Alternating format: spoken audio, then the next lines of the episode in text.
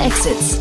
Herzlich willkommen zu Startup Insider Daily. Mein Name ist Jan Thomas und ihr hört unser Format Investments und Exits. Ihr wisst ja, wir begrüßen hier jeden Tag die wichtigsten Investorinnen und Investoren aus Deutschland und sprechen mit ihnen über alles, was aus Investorinnen und Investorensicht wichtig ist. So auch heute, ich habe gesprochen mit Enrico Mendes von Lakestar und ähm, wir haben ein cooles Thema besprochen, mal was anderes als sonst, denn Enrico und ich sprechen ja in der letzten Zeit relativ häufig über künstliche Intelligenz, über Generative AI und über alles, was damit zusammenhängt. Heute mal was ganz anderes, aber trotzdem ein riesengroßer und angesagter Markt. Deswegen freut euch auf ein tolles Gespräch mit Enrico Mendes von Lakestar. Startup Insider Daily. Investments und Exits. Sehr schön, ja, ich freue mich. Enrico Mendes ist wieder hier von Lakestar. Hallo Enrico. Hi Jan, freut mich wieder da zu sein. Ja, mega cool. Ich freue mich, dass wir wieder sprechen. Man würde jetzt eigentlich denken, äh, wir sprechen über KI heute, ne? Äh, ich weiß gar nicht, ob du es mitbekommen hast. Bex hat ein eigenes KI-Bier rausgebracht. Äh, also da hat quasi die KI wirklich zum 150-jährigen Jubiläum äh, eine, eine eigene Biersorte entwickelt. Wäre eigentlich schon fast, wäre schon fast ein Thema wert für uns, ne? Aber also. wir, wir haben ein ganz anderes Thema heute. Und bevor wir loslegen, ein paar Sätze zu euch, würde ich sagen, ne? Ja, äh, Bex auch eh nicht so meinst. vielleicht, vielleicht jetzt die neue Sorte vielleicht dann schon, ja? Ja, ja stimmt, du, vielleicht. Du kommst ja aus Köln, ne? So war das doch, ne? Genau. Ja, da trinken wir wenn's was anderes. Wenn es nah an Kölsch rankommt, dann ist wahrscheinlich okay. Ähm, Nee, äh, genau, zu Lakestar. Wir sind ein Multistage-Fund äh, mit Sitz in Berlin, Zürich und London.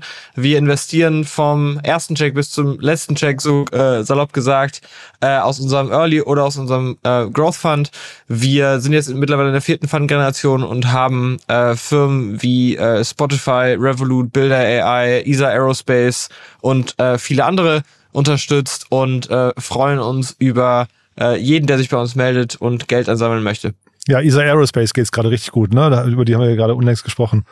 Ja, genau. Super, super äh, spannende äh, Entwicklung, dass sie jetzt auch nochmal Geld einsammeln konnten, ist wirklich super. Und äh, klar, Riesenthema. Hm. Ja, nicht, dass es den anderen von euch schlecht geht, aber die nur weil da gerade die großen News durch die, durch die äh, Presse gegangen sind. Aber du hast ein anderes Thema mitgebracht. Normalerweise reden wir, wie gesagt, hier gerne über AI ähm, und da passiert natürlich auch weiterhin viel, aber du hast heute ein, ein sehr cooles Thema mitgebracht aus Frankreich, ne? Ja, jetzt wo das äh, Becks AI Bier gekommen ist, dachte ich mir, dass damit, damit ist die Spitze der Bubble erreicht. Jetzt rede ich wieder über was anderes. Ähm, nee, wir sprechen heute über Effi. Effi ist eine französische Firma, ähm, die viele gar nicht auf dem Schirm hatten, weil so gesehen vielleicht gar nicht so die typische Tech-Company, die es erst so seit einem Jahr oder zwei gibt. Äh, Effi gibt es seit 15 Jahren und die haben gerade 20 Millionen von Felix Capital eingesammelt. Und das ist das erste Mal, dass Effi Geld einsammelt. Effi ist ein Marktplatzmodell für die ähm, für die Energiewende sozusagen. Also Effi hilft dir als äh, Immobilienbesitzer dabei, äh, zum Beispiel äh, Solaranlagen aufs Dach zu bekommen, indem sie dir dabei helfen, äh, nicht nur sozusagen die, die äh, staatlichen Subventionen richtig einzu, äh, einzuschätzen und zu berechnen und äh, sozusagen zu beantragen, sondern eben auch dann im weiteren Vorgehen äh, zu errechnen, wie viel Geld du dir ersparen kannst dadurch, dass du ähm, sozusagen selber Energie auch erzeugst und äh, die helfen dir dann auch sozusagen das Renovierungsprojekt mit ähm, mit einem Bauunternehmen sozusagen abzuwickeln. Das ist äh, ein sehr spannendes Thema. Wir sehen viele Companies, die sich gerade mit verschiedensten Modellen an diesen Markt herantrauen. Ähm, das Ganze ist natürlich befeuert dadurch, dass die äh, Ukra dass der Ukraine-Krieg die Energiepreise durch die Decke äh, hat schießen lassen und ähm, grundsätzlich, dass wir natürlich auch diese Energiewende einfach hinbekommen müssen. Ja, ähm, da gibt's NPAL, da gibt's Baupal, da gibt es äh, 1,5 Grad da, und jetzt eben auch Effi. Mhm. Die oder vielleicht erstmal Felix, Felix äh, Capital ist ja ein ganz normaler VC, ne? Das heißt, da ist jetzt, da ist jetzt kein Private Equity Unternehmen oder so eingestiegen, sondern das ist quasi ab jetzt ein VC-Case offiziell, ne? Ja, genau. Also äh, das, das ab jetzt ein VC-Case ist interessant. Äh, ich, äh, wodurch beschreibt sich das? Ne? Also, oder, oder wie definiert man das? Ich würde sagen, wahrscheinlich mit der Wachstumsgeschwindigkeit. Und wenn Felix Capital jetzt bei äh, Effi erkannt haben und das Team das wahrscheinlich auch so sieht, dass jetzt, man jetzt mit äh, externem Kapital sehr, sehr schnell äh, oder schneller wachsen kann als ohne, dann äh, ja, warum nicht? Mhm. Ich habe mir die Zahlen von denen angeguckt, also die, die sie auch announced haben. Das ist halt schon sehr beeindruckend. Ne? Dann habe ich mir zeitgleich gefragt, mit, mit ähm, quasi mit welchem Stadium eines Unternehmens darf man das überhaupt vergleichen? Ne? Weil ähm, sie sind jetzt halt 15 Jahre lang am Markt äh, gebootstrapped. Ähm, wären das jetzt Zahlen, die bei einem normalen 15 Jahre alten Startups noch, äh, noch begeisternswert werden? Oder ist es eher so, weil die halt schon so alt sind, haben sie diese Zahlen, aber bei einem jungen Startup würde oder bei einem normalen Startup wie Sie gefundet, würde man sowas eher nach fünf Jahren schon erwarten? Ja, also kann man jetzt schwer sagen, weil das liegt so, das hängt so ein bisschen vom Modell ab natürlich, aber das ist eine reife Company. Ja, die sind 15 Jahre äh, mit eigenem Geld äh, gekommen, dementsprechend äh, die verbrennen da nichts mehr, die sind aus eigener Kraft gewachsen und aus eigener Kraft auf ein hohes Level. Also die haben 500 100.000 ähm, Kunden beraten und 100.000 äh, Energie ähm, Renovierungsprojekte durchgeführt und damit 800 Millionen in Transaktionen über ihre Plattform laufen lassen. Das ist schon eine ordentliche Hausnummer. Das, ja? das ist schon krass, ähm, ne? Ja. Genau, also auch, ne, jetzt muss man natürlich sagen, so ein Energierenovierungsprojekt kostet natürlich äh, viele tausend Euro und ähm, das geht denen natürlich jetzt nicht alles in die eigene Tasche, sondern das reichen die natürlich weiter an die Bauunternehmer. Äh, ist natürlich aber dennoch äh, ein großes Volumen und spricht dafür, dass die Company da auf jeden Fall schon ein gewisses Maß an Skalierbarkeit erreicht hat. Und ähm, wenn man sich jetzt den Markt anschaut, Enpal ist sehr groß schon, ähm, Baupal haben gerade ihre Series A von von ähm, Cortu, äh, ich, ich weiß nicht, ob bekannt gegeben, aber zumindest mal die Katze ist aus dem Sack ähm, und, und, und wachsen sehr, sehr schnell und sehr erfolgreich. Glückwunsch auch da nochmal ins. Team. 1,5 Grad wachsen schnell. Ähm, äh, mit nochmal einem leicht anderen Modell. Die, die, die gehen ja sozusagen in die Investitionen mit den Handwerksbetrieben, die die äh, Renovierung machen. Ähm, alle diese Firmen haben natürlich gerade extrem Rückenwind und deswegen äh, ist wahrscheinlich bei Effi auch der Entscheidungsprozess gewesen, hey, wenn wir jetzt Geld einsammeln, dieser Markt ist gerade, äh, also jetzt ist sozusagen Race for Market Share ausgebrochen. Ne? Und dementsprechend kann es eben Sinn machen, jetzt nochmal aufs Gas zu treten und dafür eben einen Teil der Firma auch nochmal abzugeben. Ah ja, sehr spannend. Ich hatte gerade mit Stefan Jacquemot über Integrity Next aus äh, München gesprochen. Ein Unternehmen, das äh, ich bis dato nicht kannte, die 100 Millionen eingesammelt haben, nachdem sie ganz lange gebootstrapped haben. Und da habe ich mich dann schon auch gefragt, kann ein Unternehmen überhaupt diesen Schalter umlegen? Also kannst du überhaupt in diesen krassen Wachstumsmodus eigentlich umschalten ähm, und äh, plötzlich Wachstum vorfinanzieren lassen? Äh, normalerweise als Bootstrapping-Unternehmen bist du ja eigentlich ganz anders drauf. Du musst das Geld ja erstmal verdienen und dann ausgeben. Und jetzt ist es plötzlich umgekehrt ich weiß nicht, wie oft man sowas sieht, aber nimmst du das vom Team ab? Schaffen die das oder müssen die auch das Management austauschen? Ähm, das kann ich in diesem Einzelfall nicht sagen. Nee, ja, typischerweise ja. ähm, würde ich aber sagen, das ist keine einfache Aufgabe, aber sie ist möglich. Ich meine, wir haben jetzt, äh, du und ich haben auch schon mal so einen Fall hier besprochen. Äh, zu Liebsam haben wir uns hier Stimmt. auch schon mal mhm. äh, genauer unterhalten. Tolles Team. Und ja. ähm, ich, also ich glaube, das kann schon durchaus möglich sein. Das äh, verlangt natürlich etwas andere ähm, Cash-Management-Kultur sozusagen und wahrscheinlich auch an vielen Stellen ähm, nochmal andere Operations und so weiter, weil dann natürlich auf einmal dann ähm, äh, nochmal nachgeheiert werden muss und so weiter.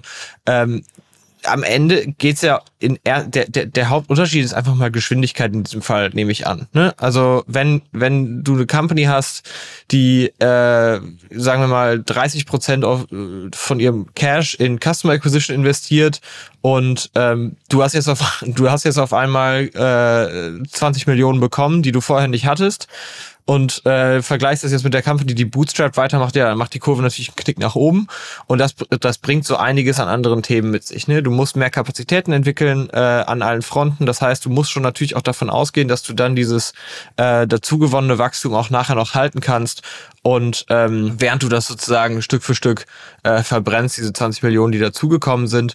Aber du gehst natürlich auch davon aus, dass du damit äh, neue Entwicklungsstufen was das Company Building angeht, erreichen kannst. Du kannst in Professionalisierung der Automatisierung intern äh, investieren. Du kannst theoretisch vielleicht auch, also wir wissen es nicht so hundertprozentig, weil ich habe da jetzt in diesem Fall nicht konkret mit Effi drüber gesprochen. Ähm, aber du könntest auch in Dinge investieren wie einen kleinen Competitor oder eine kleine komplementäre Firma dazu kaufen, mhm. die vielleicht, das hat auch ähm, Effi schon oft gemacht in der Vergangenheit. Ach ja ähm, die sozusagen dein Produktportfolio ergänzt. Genau, die haben ähm, gekauft Calculeo zum Beispiel. Das ist ein Tool, das hilft dir dabei auszurechnen, ähm, wie viel an Public Subsidies, also Subventionen vom Staat für deine äh, Energierenovierung du eigentlich bekommen kannst. Ne? Also praktisch das Tool haben sie sich dazu gekauft, in ihre Website integriert und das als Customer Acquisition Hook verwendet, was, Mega spannend. Sche ja. was scheinbar ja sehr, sehr gut funktioniert. Aha.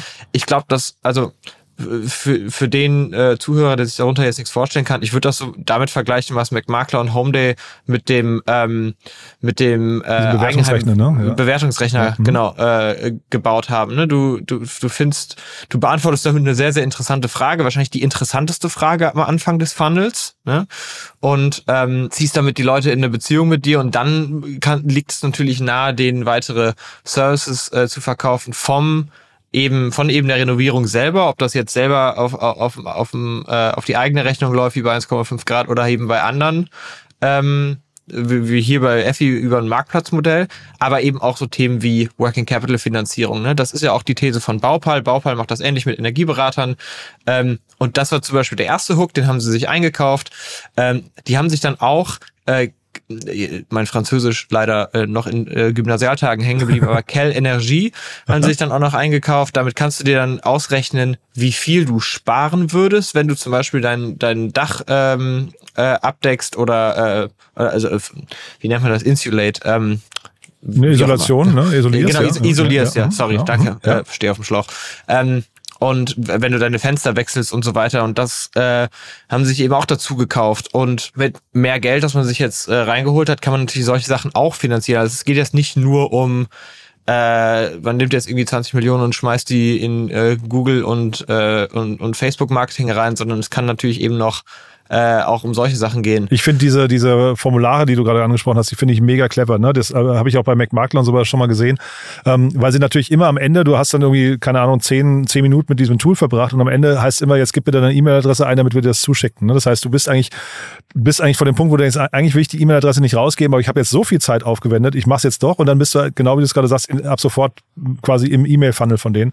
Mega spannend. Ne? Ähm, also sieht, sieht man wahrscheinlich häufig, aber ich finde es einen äh, cleveren Zug, das sich auch zuzukaufen, ne? Ja, klar ist, ist ganz gängige Taktik. Das funktioniert auch in Social Media mit äh, so Fragebögen wie welches Gemüse bist du? Da bin ich auch schon drauf reingefallen. okay, das ist mir noch nicht passiert, ja. Nee, aber also spannendes Ding. Und das heißt jetzt, ähm, ich, ich höre raus, du kannst ähm, äh, Felix Capital kannst du auch nachvollziehen, dass sie da reingegangen sind. Weil, erstmal, weil der Markt so groß ist und weil natürlich das Team zumindest schon mal gezeigt hat, dass sie mit Geld arbeiten können, ne? Richtig. Und was spannend ist an diesem Deal, ähm, das Thema ist operativ wirklich nicht unkomplex. Ne? Und ich, äh, viele Investoren, gerade at Early Stage, schrecken so ein bisschen vor dem operativen Risiko zurück.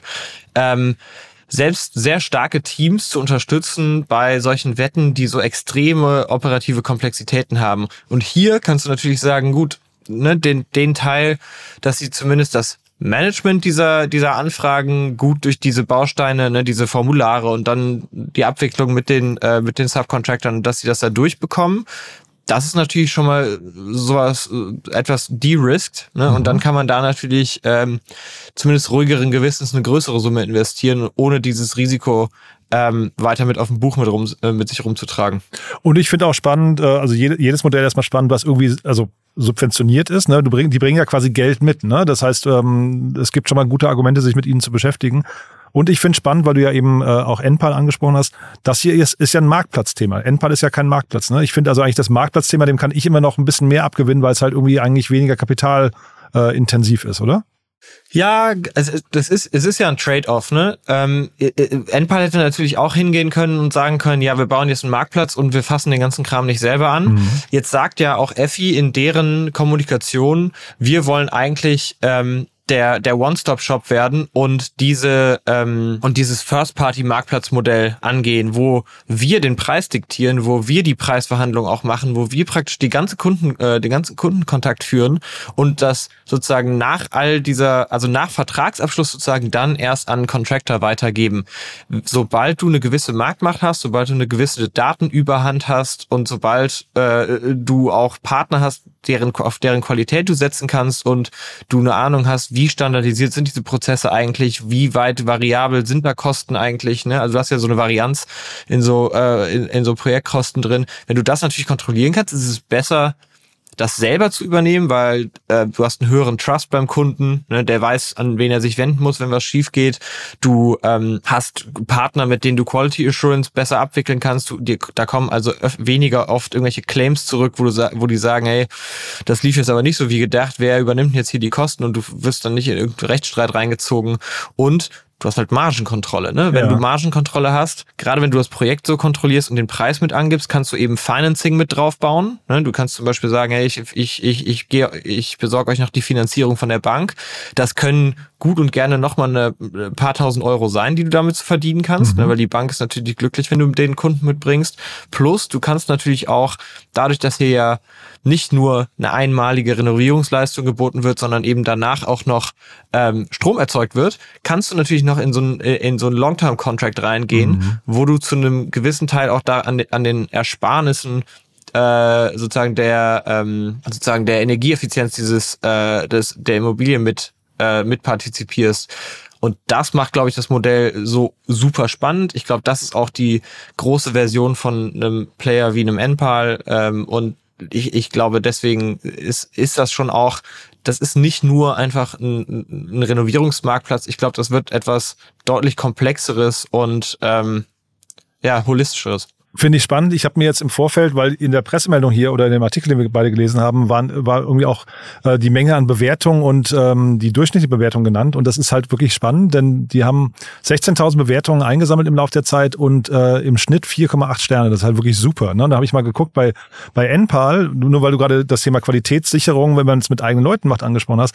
NPAL hat äh, 6.000, also ähm, 10.000 Bewertungen weniger, hat im Schnitt aber nur 4,2. Und darunter un unter anderem 13 13, äh, 13 Prozent der Leute geben nur einen Stern.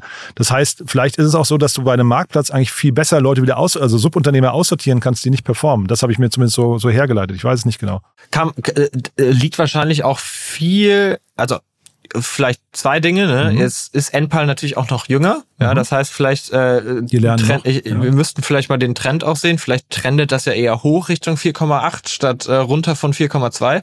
Ähm, und der andere Punkt ist, glaube ich, das hängt auch viel in der Kommunikation. Wenn von Anfang an klar ist, dass du diese Arbeit nicht übernimmst, sondern du weitergeleitet wirst an einen, äh, an einen Contractor und der Contractor wird dann sozusagen separat nochmal bewertet, ne? Und deine Bewertung also die für deine Dienstleistung, sprich die Verbindung und die, den, den Rechner und vielleicht die Abwicklung der Bezahlung, die ist dann eine 4,8. Das ist schon eine andere Hausnummer, mhm. als mhm. äh, da sind tatsächlich Leute bei mir äh, vorbeigekommen und haben was aufs Dach geschraubt. Ne? Und deswegen ähm, also muss man vielleicht mal genau hin, hin, hinschauen, wie dieser Bewertungsprozess von innen aussieht. Kann ja sein, dass es zweimal Sterne äh, dass zweimal Sterne abgefragt werden. Einmal für die EFI-Leistung und einmal für die Leistung des Subcontractors. Das stimmt. Und es war jetzt auch wirklich eine sehr oberflächliche Betrachtung von mir. Das war einfach nur, um den Vergleich mal zu ziehen. Ähm, als VC ist man da, vielleicht nochmal als letzte Frage, ist man da immer auf der Suche auch nach so Bootstrapping-Gelegenheiten? Also ist das ein Thema, was euch auch aktiv reizt, wo man sagt, man, man sucht Unternehmen, die möglicherweise gar nicht wissen, dass sie VC-Case sein könnten? Also absolut. Ähm, Gerade in einem Markt wie dem, dem jetzigen, ne, in dem ähm, weniger auf Growth at all Costs gesetzt wird, sondern eben auch auf Kapitaleffizienz, wo eben drauf geschaut wird, kann diese Company eigentlich auch ohne externes Kapital schon überleben und unser Kapital würde sozusagen nur für beschleunigtes Wachstum sorgen, sind natürlich solche Cases sehr, sehr, sehr, sehr spannend kann eben ähm, ist eben auch modellabhängig. Ne? Es gibt Modelle, die, die brauchen einfach in, in, in der Anlaufgeschwindigkeit äh, VC-Kapital, äh, also, und, also Venture Capital können gar nicht anders äh, sozusagen groß werden. Das sind Ne, da gibt es viele von, die wir auch kennen. Also ich glaube, jetzt ein Uber hätte man wahrscheinlich nicht gut bootstrappen können. Auch ähm, ESA Aerospace vorhin genannt, ne? Ja, ja genau, würde ich jetzt auch von aus. genau. Ähm, aber dann gibt's eben auch Fälle, da kann das Kernmodell so schon ganz gut funktionieren. Mhm.